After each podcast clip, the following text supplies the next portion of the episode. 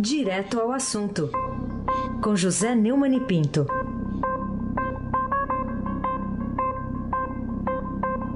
Oi, Neumani, bom dia. Bom dia, Heisen Abaki, o craque. Bom dia, Carolina Ercolim, tintim por tintim. Bom dia. Bom dia, Almirante Nelson. É o pedalinho. Tchau, querida. Bom dia, Bárbara Guerra. Bom dia, meu caro amigo Moacir Manuel Evangelista Biasi. Bom dia, Clã Bovim, Emanuel Alice Isadora. Bom dia, ouvinte da Rádio Eldorado, 107,3 FM, Raíssen Abac. O craque, el craque. Opa, você está torcendo para a Espanha, pelo jeito. É... é, pois é, eu estou torcendo para você ser o técnico da Espanha. Tá bom, então. Vou começar aqui. Nosso per... erro. Nosso erro. Vou começar te perguntando assim: as razões, né? Quais as razões objetivas e racionais para o Supremo Tribunal Federal passar dois dias reunido definindo se a polícia pode ou não conduzir alguém coercitivamente para depor em processo ou em inquérito criminal? Com autorização do juiz, né? O juiz autoriza, a polícia vai lá e busca. Quer dizer, qual é a lógica disso? Isso é previsto no Código Penal de 1941, isso é elementar. Acho que deve estar até presente no Código da Babilônia. Né? O que é que acontece? A polícia intima alguém para comparecer. É, aí a pessoa não vai. Aí o juiz autoriza um, uma condução coercitiva, ou seja, manda um policial à casa da pessoa e a leva para depor. Isso aconteceu sem nenhum problema até o dia em que o juiz Sérgio Moro mandou buscar em casa o até então intocável ex-presidente Luiz Inácio Lula da Silva. Aí o mundo virou, né? Aí o Supremo, através do Supremo, né? Eu quero lembrar que o ministro Gilmar Mendes já disse várias vezes que é o Supremo. E sempre que ele fala isso, ele me faz lembrar Jô, el Supremo, o grande romance do Paraguai, do gênio da literatura em língua espanhola, Augusto Rua Bastos, uma biografia fictícia do Gaspar de França, que foi um dos maiores tiranos do Paraguai, tem uma longa história de tirania. Né? Pois bem, então ele proibiu, o Gilmar Mendes proibiu que fizesse condução coercitiva. E aí o PT, é claro, recorreu para que não houvesse mais mesmo. E ontem o Supremo se reuniu, depois, anteontem e ontem, o Supremo se reuniu e decidiu por 6 a 5, é, com voto decisivo de Rosa Weber, como sempre está decidindo tudo lá, que a, a condução coercitiva está proibida. Então, se o sujeito não atende a, ao chamado, né, à convocação para ir depor, aí a polícia não tem como ir buscá-lo em casa, fica sem ir depor mesmo. Carolina Ercolim, tintim por tintim, isso me lembra a, a aristocracia. Hum. Nós temos aristocratas no Brasil, né? E aristocratas supremos. E, e os aristocratas que também que pagam caríssimos advogados e então tem os seus direitos defendidos por Gilmar Mendes, Marco Aurélio Melo, Ricardo Lewandowski, Celso de Melo, Luiz é, é, Antônio Toffoli e agora também Dona Rosa Weber, Carolina Ercolim.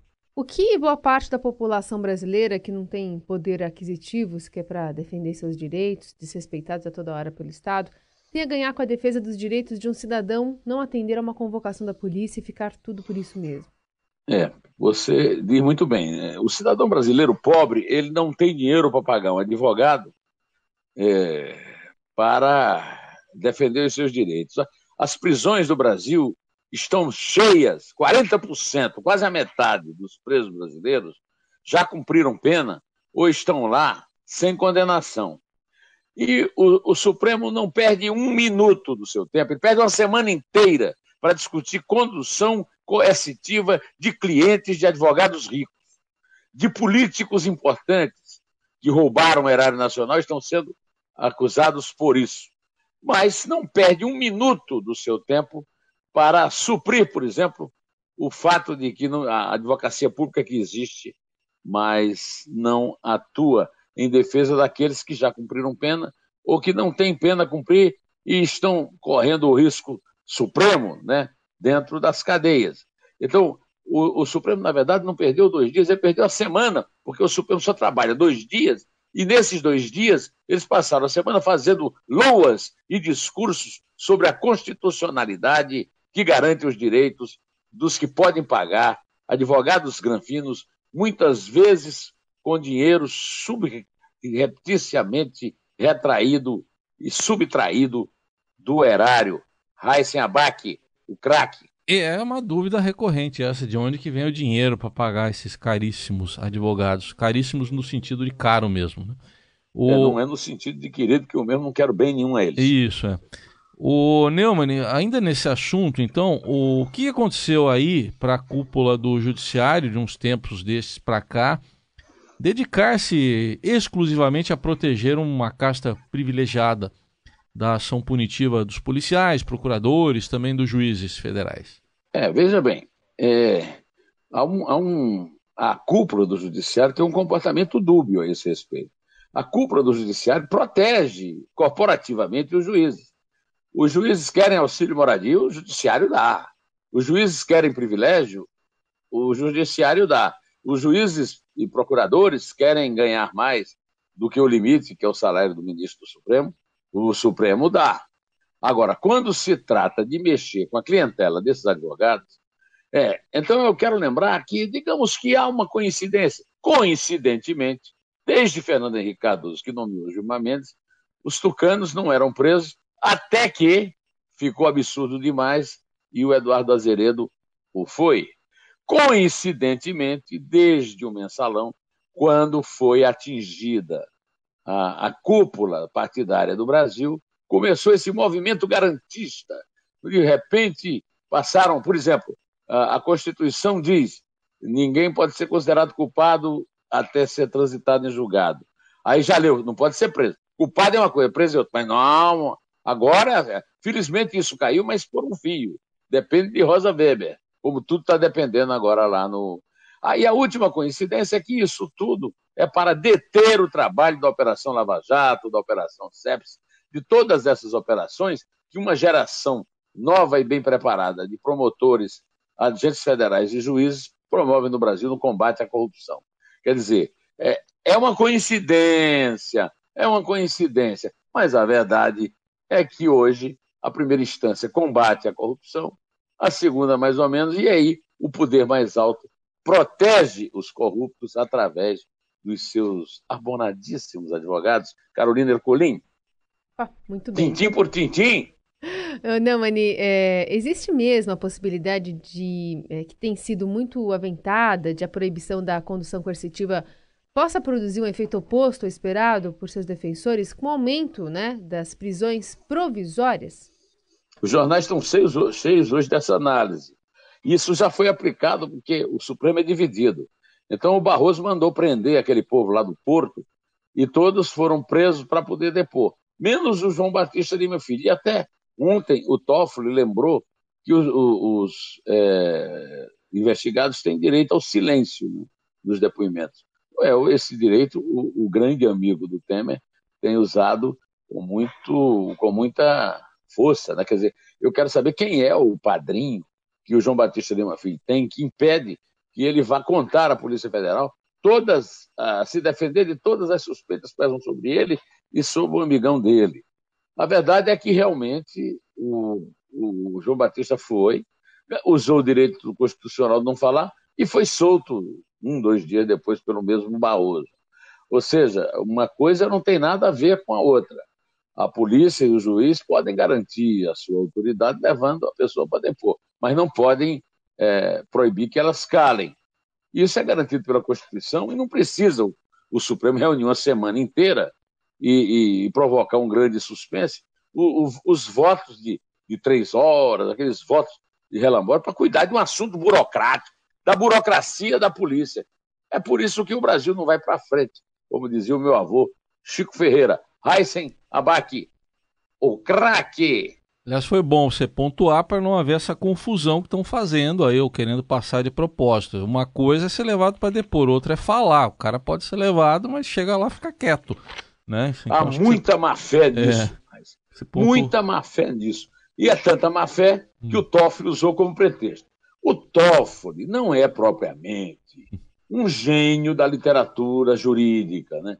O Toffoli é um cara que nunca passou num concurso para juiz e foi nomeado para o Supremo porque era o advogado do PT e continua sendo lá advogado do PT, como é o caso do Ricardo Lewandowski, como é o caso do Gilmar Mendes, que não deixa passar nada. O Tucano, não sei por que passou por baixo da perna dele a prisão do Eduardo Azevedo, uma noite que ele dormiu lá. De qualquer maneira, é, há muita confusão desse tipo, que o Raíssa lembrou. É. Ah, como é que chama?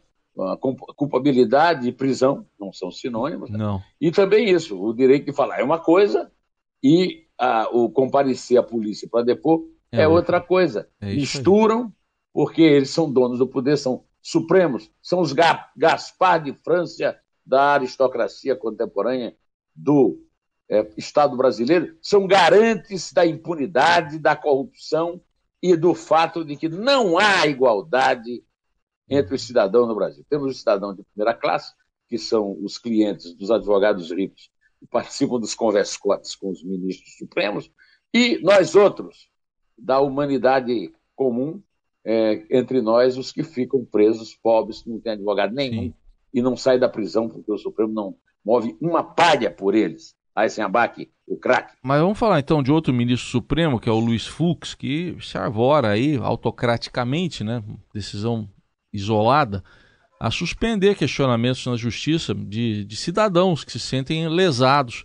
Por exemplo, quando o Estado age também de forma desarvorada, sem rumo, sem autoridade. E aí, como é que é isso, Neumann? É, você veja que o, o, o Luiz Fux, junto com o Alexandre de Moraes, o Luiz Barroso, o, o Edson Fachin e quem foi mais? É, foram cinco que votaram a favor da condução coercitiva. O Luiz Fux faz parte desse grupo, né? É, que tentou contestar ontem o relatório do, do Gilmar Mendes. Ele também garante o Estado, ele também é, faz parte do Estado. Por isso que eu digo que no caso da condução coercitiva, ah, foi a Carmen Lúcia. Eu esqueci. A Carmen Lúcia é tão coitada, é tão insignificante lá, apesar de ser presidente, que até me esqueci dela. É, então ele agora está garantindo a, o, o que o Estado quer fazer, que é tabelar frete. Isso, e vai aí contra o direito que o cidadão tem de recorrer a qualquer coisa na justiça. Só não tem direito de recorrer a tudo, como, por exemplo, a defesa do Lula, o tempo todo é, recorrendo ao Supremo. Não, a defesa do Lula tem dinheiro, recorre ao Supremo. O pobre não recorre ao Supremo, e agora o Luiz Fux impede que o cidadão comum é, represente na justiça contra um tabelamento absurdo. Carolina Ecolim, tintim por tintim. Por que motivo, Neumani, o dinheiro do apostador nas loterias da Caixa Econômica Federal passou a ser disputado como se fosse a última reserva financeira para bancar cultura, esporte e segurança pública? Ontem eu cheguei a falar nesse assunto, eu esqueci de uma coisa, que é o seguinte: a, a loteria é um jogo, jogo é um vício. Um vício para sustentar a cultura vicia a cultura. Né? Como eu lembrei ontem, o, Juca de Oliveira eh, lembrou que o que garante a liberdade do autor no teatro, por exemplo, é a bilheteria. É, da mesma forma, o esporte, com atividade sã, ser bancado por um vício, é, isso mostra o estado desastrado do, do esporte brasileiro. Agora é a segurança. Quer dizer, o, o Estado não tem dinheiro para bancar a segurança e recorre ao dinheiro da, do premiado. O, o, eles estão resolvendo tirar do prêmio. O, o, Estado já fica com a parte do leão e agora vai ficar também com a parte da hiena, que somos nós. Raíssen Abac, o craque, é por isso que eu não aposto na loteria mais. Eu já não. É, primeira caça foi. É, o Banco Público da Dilma foi é, absolutamente devastada. E está a prova aí, aí a descoberta da Polícia Federal sobre o Gedel Vieira Lima, que foi vice-presidente da Casa. Depois, até o prêmio da loteria, eles botam a mão, que é cada vez mais o cidadão brasileiro que aposta na esperança de ter algum ganho na loteria, é, termina sendo é, ludibriado por esse bando de vigaristas que manda no Estado brasileiro, Raíssen Abac, o craque. Ô Neumann, vamos falar agora da situação da deputada Cristiane Brasil, que não conseguiu ser empossada lá no Ministério do Trabalho, mas ela, que é filha do dono do PTB, Roberto Jefferson, está sendo acusada pela Procuradoria-Geral da República de ter participado da organização criminosa nas negociatas de registro de sindicatos lá no Ministério. Ela conseguiu isso mesmo sem ser ministra, então? É o que a Polícia Federal está dizendo, né? A Polícia Federal, e com o apoio da, da do Ministério Público do no, no caso, a chefe, a chefe do Ministério Público é a Raquel Dodge, que é a Procuradora-Geral da República. Você vê como é que funcionam as coisas no Brasil. A polícia descobriu que ela e o pai mandam através de um amigão que estava lá é, como se fosse, como se ministros fossem. Então você veja a hipocrisia desse Marum, desse, do Temer, de toda essa turma que fica lutando pelo direito constitucional do presidente nomear seus ministros. Olha aí o que é que deu. Que vergonha. O Brasil é absolutamente a república da vergonha. Está lá Cristiano Brasil, Roberto Jefferson foi condenado pelo pela, pelo Supremo, inclusive no, no mensalão, depois foi indultado pelo Supremo, perdoado, aliás, indultado pela Dilma, perdoado pelo Supremo, e está reincidindo nesse tipo de crime, envolvendo o trabalhador, é um agente que fala em nome do trabalhador, o trabalhador, desde o tempo, os tempos de Vargas. É, eu repito, desculpe, é o meu país, nasci aqui, não me ufano de ser brasileiro, mas sou brasileiro e lhe digo que é a República envergonhada da. Uma República sem vergonha. Carolina Ercolim, tintim por tintim. Vamos falar então que os bilhetes encontrados pela polícia nos esgotos lá do presídio dito de segurança máxima de presidente Venceslau e que provocaram uma operação contra o primeiro comando da capital revelaram de inusitado na exacerbação da violência nos últimos anos no Brasil. É, a, as tentativas absurdas de combater o crime no Brasil só fortalecem o crime. Então, uma dessas tentativas são os presídios de segurança máxima. O Estado brasileiro não consegue dar garantia de vida aos presidiários. E também não conseguem proibir o convívio deles com a sociedade. Eu estou lendo, assim, ah, espantadíssimo, que o José Trajano está, vai é, é, contratar um novo comentarista para a TV do Sindicato de Metalúrgicos do ABC, que é o Lula. O Lula vai escrever comentários sobre a Copa e, e o Zé Trajano vai dizer: ó, esse comentário do Lula. O Lula está na cadeia se comunicando pela televisão e o Supremo não cuida disso. Da mesma forma, os chefões do crime se comunicam, decidem quem vão matar, quem vão punir, e o Estado não tem condições de impedir a comunicação das pessoas presas seja porque é um preso ilustre, como o ex-presidente, o preso mais famoso do Brasil, seja quando é o Marcola do PCC. Essa operação, echelon, né, uma palavra francesa que significa escalão, que quer dizer hierarquia, né, é, essa, essa operação é a prova de que o Estado brasileiro é refém do crime e, e, e o povo, a sociedade brasileira é refém do crime, que o Estado não consegue combater, até quando fala em segurança máxima. Mas hoje a Copa começou, ontem, com goleada da Rússia. Daqui a uma semana eu vou estar em Campina Grande dançando forró. Então eu reuni as duas coisas tocando uma das minhas músicas favoritas, o Pagode Russo, com Luiz Gonzaga. É Forró e Copa, Almirante Nelson.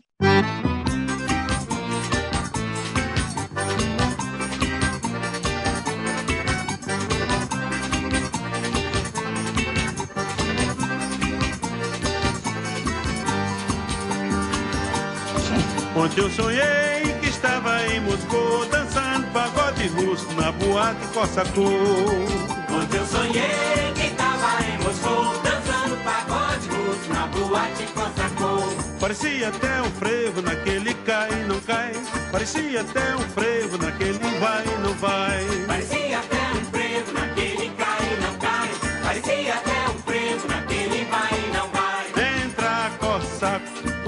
Dança agora na dança do cossaco, não fica cossaco fora. Entra, cossaco, cossaco dança agora. Na dança do cossaco, não fica É, eu gostaria de ficar o resto da manhã ouvindo o seu Luiz. Não Eu fica fui com o grande saco amigo do fora, seu hein? Luiz e súdito, né? Do rei do Baião. Mas vamos contar, né, Carolina? Vamos, Vamos contar. Babá. Vamos Ah, lá. Precisamos andar e precisamos saber lá do, da boate Cossacô lá em Moscou. né? É isso aí. É três.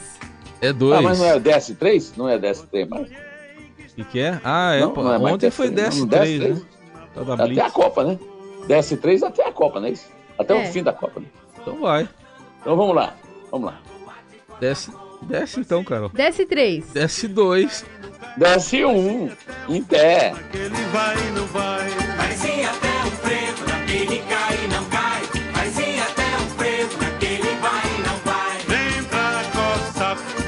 Cossaco dança agora. Na dança do Cossaco, não fica Cossaco fora.